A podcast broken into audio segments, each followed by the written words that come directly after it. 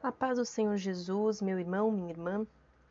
Hoje é domingo e a cada domingo quinzenal nós temos aqui o nosso grupo de estudo bíblico. Na verdade, não é um grupo, né? Então, o nosso estudo bíblico. Como geralmente eu tenho algumas questões da igreja, da minha vida particular para resolver, então nem sempre eu consigo colocar um horário para desenvolver os meus áudios no podcast porém vai ficar aqui, você pode ir ouvindo. E hoje em especial, como nós passamos por isso, hoje eu decidi falar da Páscoa. E eu acho um assunto muito interessante e muito belo e muito até complexo, se não entendê-lo bem. O que significa Páscoa? Por que, que a gente comemora essa Páscoa? Antes de eu começar, antes de eu fazer a oração, para que eu passe os versículos e a gente comece, eu gostaria de deixar aqui aqueles recados básicos. O grupo de estudo, né, o, o estudo bíblico, ele é aos domingos quinzenais, sem horário. Todas as terças-feiras nós temos o Confrontos, que também é sem horário. Eu tenho feito diariamente um rápido áudio do Desafio do Amor, estamos no 21º de 40 dias. E sábados quinzenais no Facebook com Cordas de Amor e no Instagram cordas.deamor eu tenho as lives sobre algum assunto bíblico, como se fosse um, um culto, mas é apenas com palavra. Se você tiver dúvidas, se você tiver dicas, vontades de temas, se você quiser questionar, criticar, você é muito livre, você pode me procurar nas redes sociais. Pode, nas redes sociais mesmo tem o meu número do, de WhatsApp, você pode entrar em contato comigo. Eu sou uma pessoa bem disponível para poder falar da palavra do Senhor. Então fique muito à vontade para isso, amém? Nós estamos aqui para servir o rei e o reino. O que eu não souber responder, eu vou orar, vou atrás. E se mesmo assim eu não souber responder, a gente vai orando até que Deus, se for da vontade dele, traga a revelação e o entendimento de qualquer coisa, de qualquer pergunta. Amém? E hoje, como eu iniciei falando, eu vou trazer a questão da Páscoa, o que, é a Páscoa, onde que ela originou, o que, que ela significa. E eu vou começar orando, amém? Que nesse momento você possa fechar os teus olhos, que nesse momento você possa acalmar o teu coração, que nesse momento você possa se dedicar a estar, a ouvir a palavra. Eu sei que o podcast deixa a gente tentado a fazer outras coisas, Muitas vezes, inclusive, eu estou ouvindo algo e estou fazendo outra coisa, mas nós precisamos aprender a nos dedicar de ouvidos, de corpo e alma às coisas que vêm do Senhor. Então, que você possa acalmar a tua mente e confiar que Deus está no controle de tudo e saber que o Senhor quer filhos de coração obediente, de coração que obedeça por amor, que se entregue a Ele por amor, como Ele se entregou por amor a nós. João 3,16, versículo conhecidíssimo, diz: Porque Deus amou o mundo de tal maneira que deu o seu Filho unigênito, para que todo aquele que nele crê não pereça, mas tenha vida eterna. Amém? Então, Senhor Jesus, eu oro, eu peço pelo meu coração, peço pelo coração de todos nós que estamos nesse momento diante de Ti, para ter esse estudo bíblico, Pai que os nossos corações sejam corações de solo férteis, para que o Senhor plante a semente da tua palavra e nasça, Pai querido, árvores, frutos muito fortes, para que a gente passe adiante aquilo que o Senhor nos ensina. Que não seja, Senhor, a minha boca, não seja o meu coração, mas seja o teu, seja a tua boca, a tua mente, para poder nos ensinar, para poder nos falar, para poder, Senhor, nos corrigir e levar adiante o nosso, nossa alma, nosso corpo, mais e mais e mais próximos de Ti. É o que eu peço e agradeço. Conduza-nos, Senhor, nesse estudo. Sou completamente dependente de Ti. Em nome de Jesus. Amém. Amém? Meus irmãos, a palavra base hoje está lá em Êxodo, capítulo 12. Amém?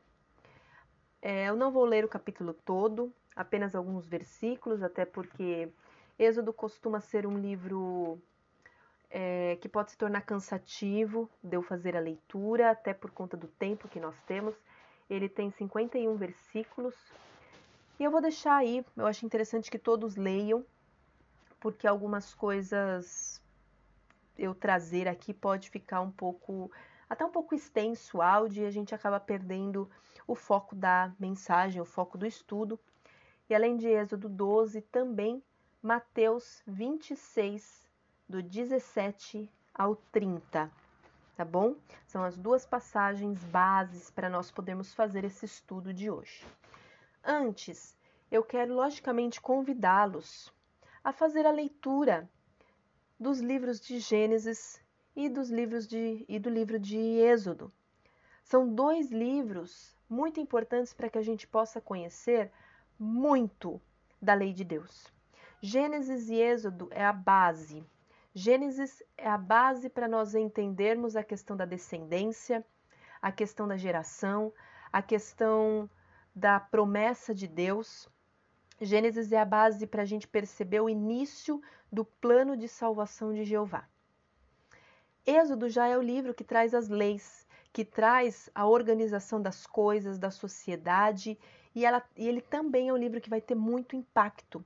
Tanto Gênesis quanto Êxodo são livros que têm alto impacto no entendimento da vida de Cristo, no entendimento das ações, das ações de Jesus. Por isso isso é muito importante para nós. Mas eu gosto sempre, muito, muito de bater na tecla. Leiam a palavra do Senhor. Nós precisamos ter o hábito de ler a palavra de Deus. E não o ler não é o ler de ah, hoje eu vou abrir a Bíblia onde cair eu leio. Isso tira o contexto. Isso é bom em alguns momentos para que de repente a gente tenha uma resposta do Senhor, desde que você tenha interpretação, desde que você realmente escute o que Deus está querendo te passar naquilo e não interprete pela tua própria emoção. Porém, fazer a leitura constante, detalhada, de um começo, meio e fim, de um estudo mesmo seu com Deus, um devocional, isso nos fortalece no conhecimento daquilo que o Senhor quer nos falar, daquilo que o Senhor quer tanto nos ensinar. Então, que a gente crie o real hábito de ler a palavra do Senhor, mas de uma maneira coerente, de uma maneira constante, de uma maneira que tenha um começo, meio e fim. Então, ah, não é hoje eu leio, é geralmente o que eu indico. Ou pego um livro da Bíblia e leio aquele livro.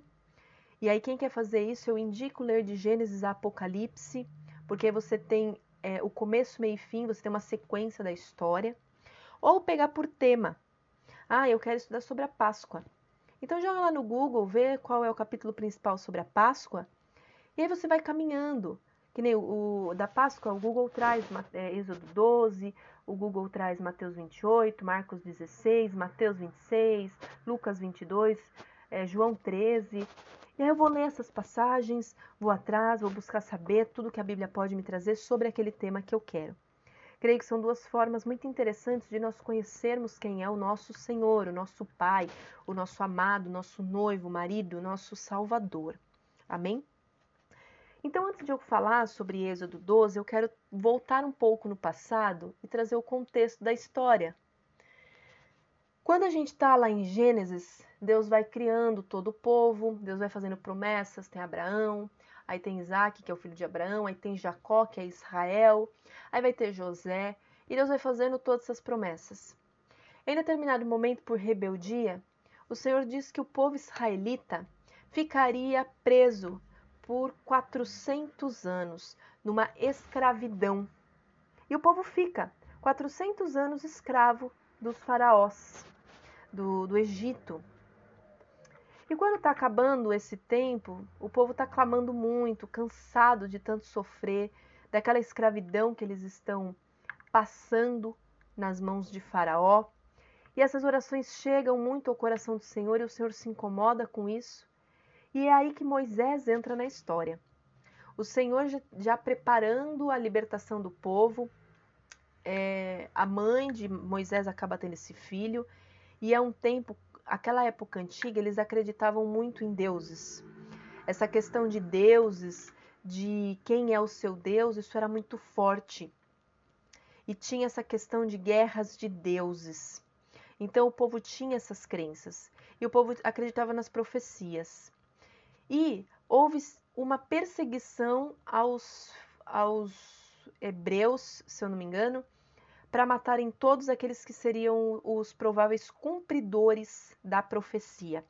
foi praticamente o que aconteceu com Jesus. A gente sabe que Jesus, quando ele veio, quando Maria estava grávida, um anjo do Senhor veio até ela e disse: Maria, vai até tal lugar. Depois falou: Maria, vai até outro lugar. Porque o, o Senhor estava indicando que muitos iriam querer tirar a vida de Jesus. E aí Jesus precisa sair do meio daquele povo, Jesus, né, Maria, na verdade, carregando Jesus, porque senão ele morreria. E é o que acontece com Moisés. E aí Moisés, para que ele fosse livre de ser morto, é aí que a irmã dele, se eu não me engano é Miriam, é aí que a Miriam coloca ele num cesto de vime, aquela história clássica que a gente sabe, e ele vai parar nas mãos dos próprios egípcios.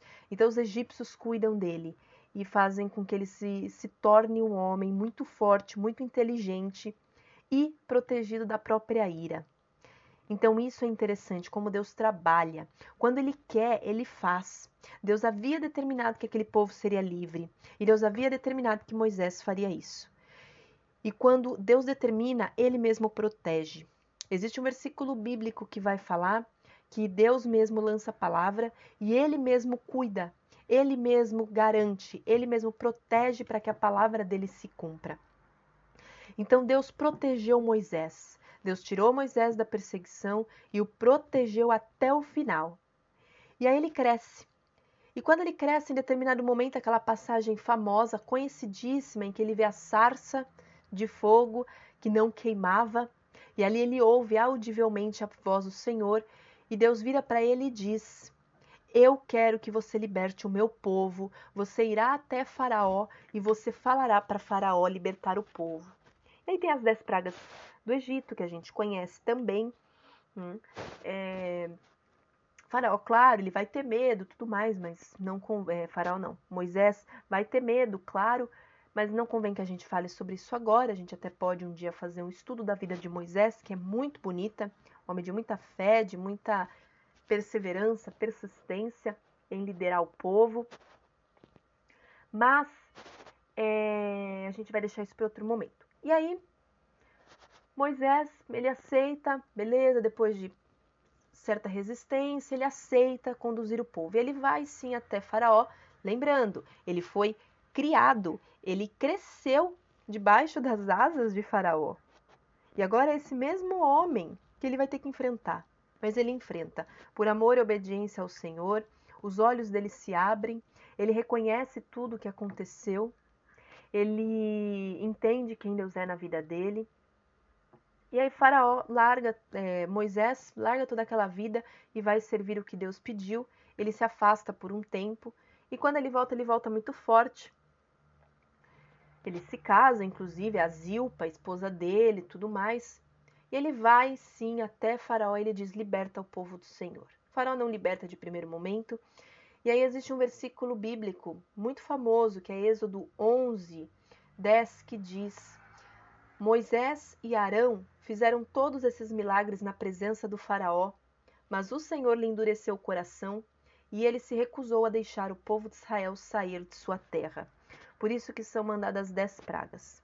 Na última praga, Moisés, é, Faraó decide que é a, a praga da morte dos primogênitos, e quando Faraó perde o seu filho primogênito, ali ele liberta o povo.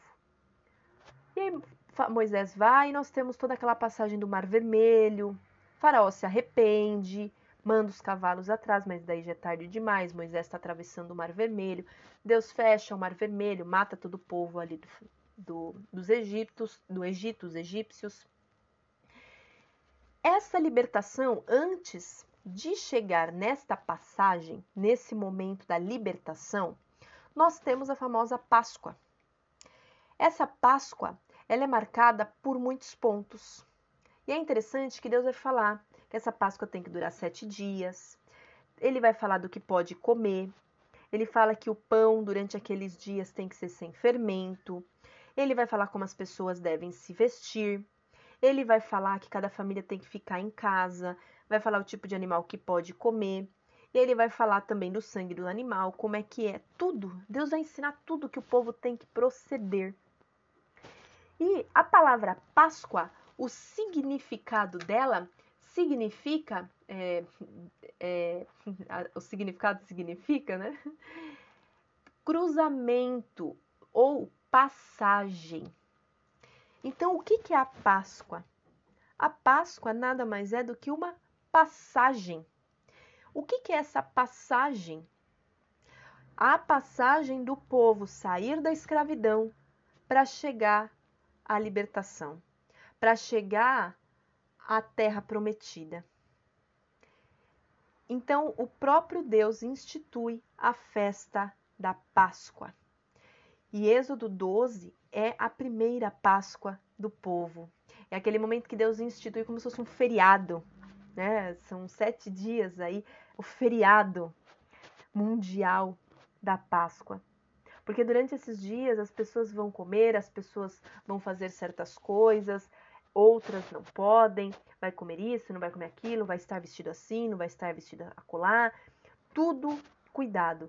E eu gosto muito, eu quero trazer os versículos 26 e 27, que fala assim: Então seus filhos perguntarão: O que significa esta cerimônia?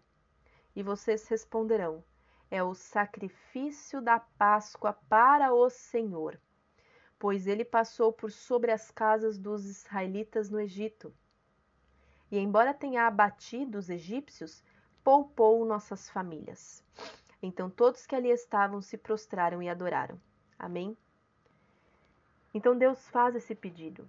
Comemorem a Páscoa todos os anos. É uma semana.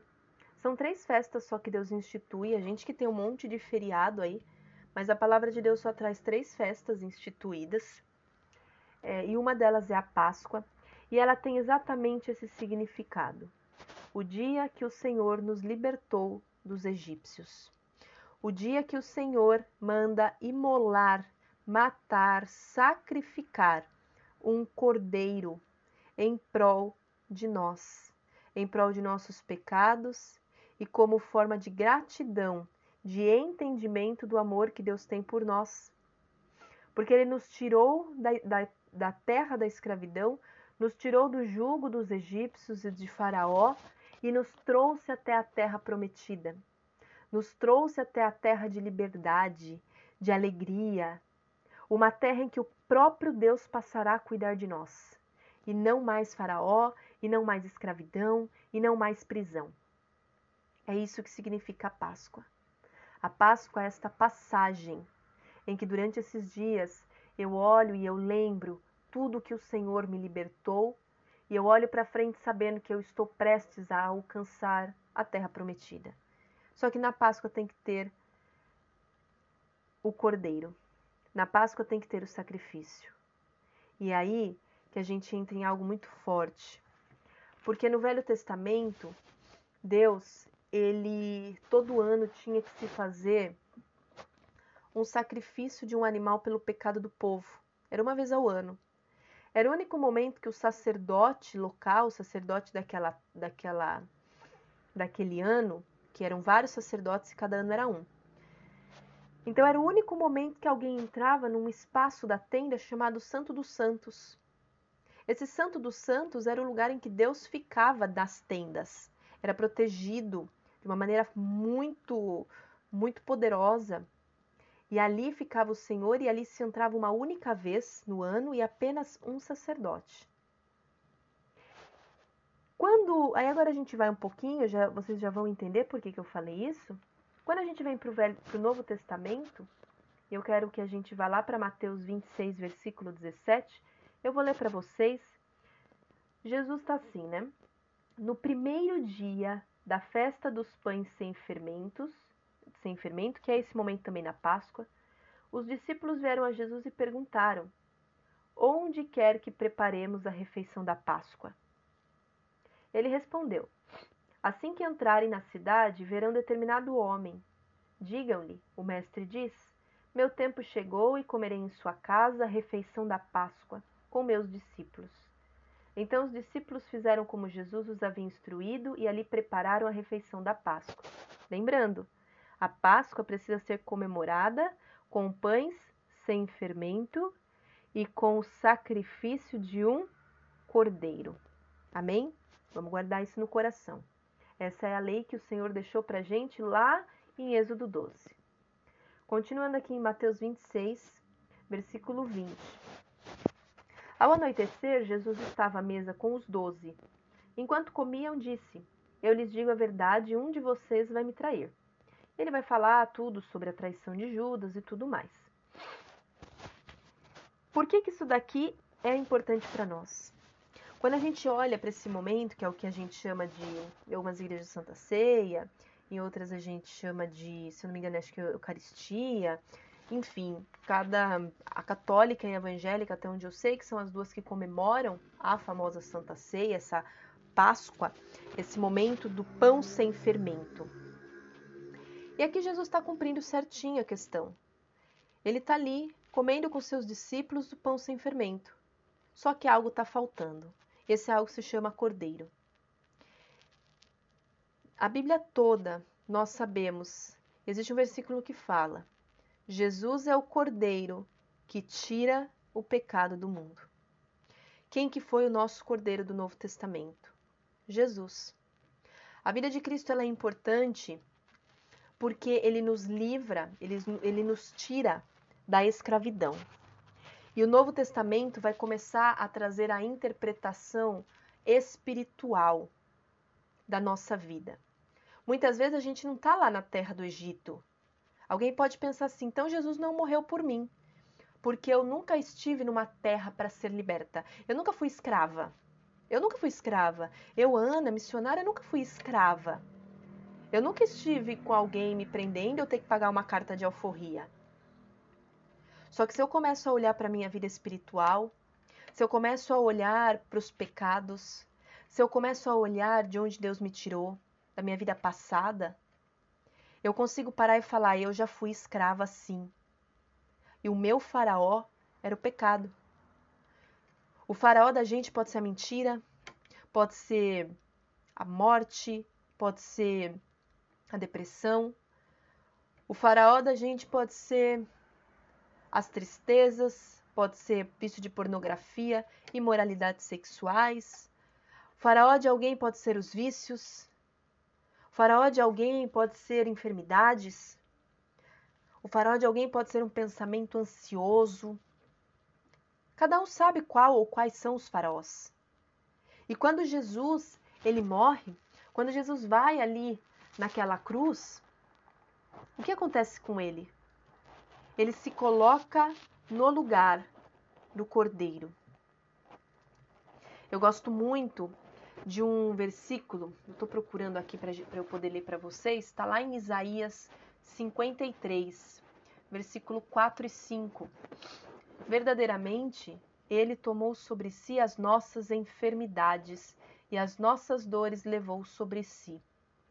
Vou parar aqui só o 4. Cinco, Isaías 53, versículo 4. Jesus já levou sobre ele todos os nossos pecados, todas as nossas transgressões, todas as nossas enfermidades. No Velho Testamento, todo ano era necessário sacrificar um cordeiro para libertar o povo do pecado. Quando Jesus vem, ele é o Cordeiro perfeito, sem mancha, e ele tira o pecado do mundo. Então, nunca mais, desde a vinda de Cristo, há 2021 anos, nós não precisamos mais matar, sacrificar cordeiros. Isso é tão poderoso, porque quando a gente entende isso, nós entendemos que todas as nossas enfermidades e todos os nossos pecados já, já eram, já foram pregados na cruz há 2021 anos. Então você pode virar para mim e falar assim: Ana, mas então por que eu ainda minto? E aí eu te respondo, porque a mentira na sua vida é colocada por Satanás e ela é uma ilusão. A mentira não existe realmente, ela já foi lá na cruz. E isso nos torna livres. Saber disso nos torna livres. Saber disso nos faz viver a verdadeira Páscoa. Porque a Páscoa agora que a gente vive, esse novo testamento que a gente vive, é uma Páscoa que nos leva a olhar para trás, é uma Páscoa que nos leva a olhar para Jesus há 2021 anos atrás e a pensar: o cordeiro já foi imolado, os meus pecados já foram pagos naquela cruz e eu sou livre. E se eu estou preso ou presa em algum pecado, é porque eu quero ou porque eu não tenho conhecimento, ou porque eu ainda não entendi o que Jesus veio fazer aqui. E Jesus veio aqui para me libertar. Jesus veio aqui para levar esse pecado da mentira, da prostituição, da ganância, da masturbação, da pornografia, da imoralidade, do ódio, da inveja. Ele veio levar tudo isso no, sobre a cruz, sobre ele. Então eu já não tenho mais nenhum pecado. E se eu estou me colocando debaixo desse jugo, é porque me falta esse conhecimento e me falta a, a consciência de que eu não tenho mais nada em mim. Eu sou livre. Eu sou livre para viver a vida que Cristo quer para mim. Porque João 10,10 10 fala: O ladrão não vem senão para matar, roubar e destruir, mas eu vim para que tenham vida e vida em abundância. Jesus veio para nós termos vida. E se a gente está preso no pecado, se a gente está morto no pecado, então a gente ainda não entendeu o sacrifício de Jesus. Se a gente ainda está escravo dos nossos próprios pensamentos, preso em transtornos, sofrendo certas opressões internas e externas, vítimas da falta do dinheiro, da ganância, seja do que for, significa que a gente ainda não entendeu que Jesus já nos fez livres e que ele morreu para nós termos uma vida em abundância e que muitas vezes merrecar, mendigar por coisas mostra que a gente ainda está preso, ainda está lá na terra do Egito. E a gente precisa sair da terra do Egito, a gente precisa passar pela Páscoa, entender o sacrifício de Cristo para poder viver a terra prometida, que vem depois da imolação do cordeiro, que vem depois de passar por todo esse processo de libertação.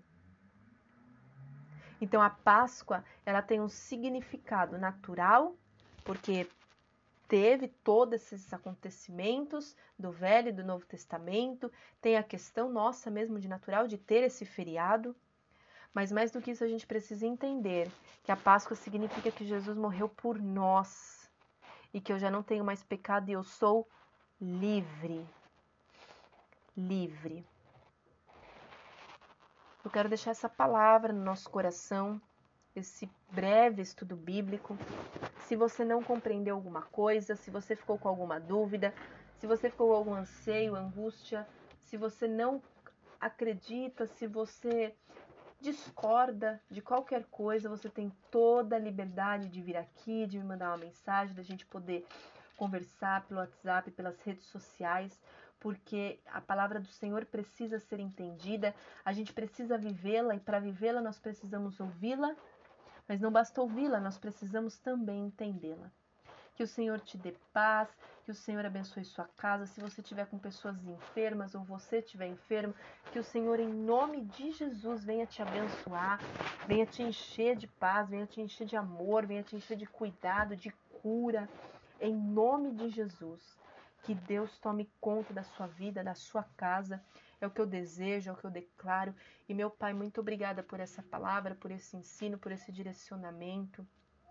Que a gente guarde no nosso coração isso que o Senhor tem nos ensinado constantemente. É o que eu te peço, eu te agradeço, abençoe a nossa semana, em nome de Jesus. Amém.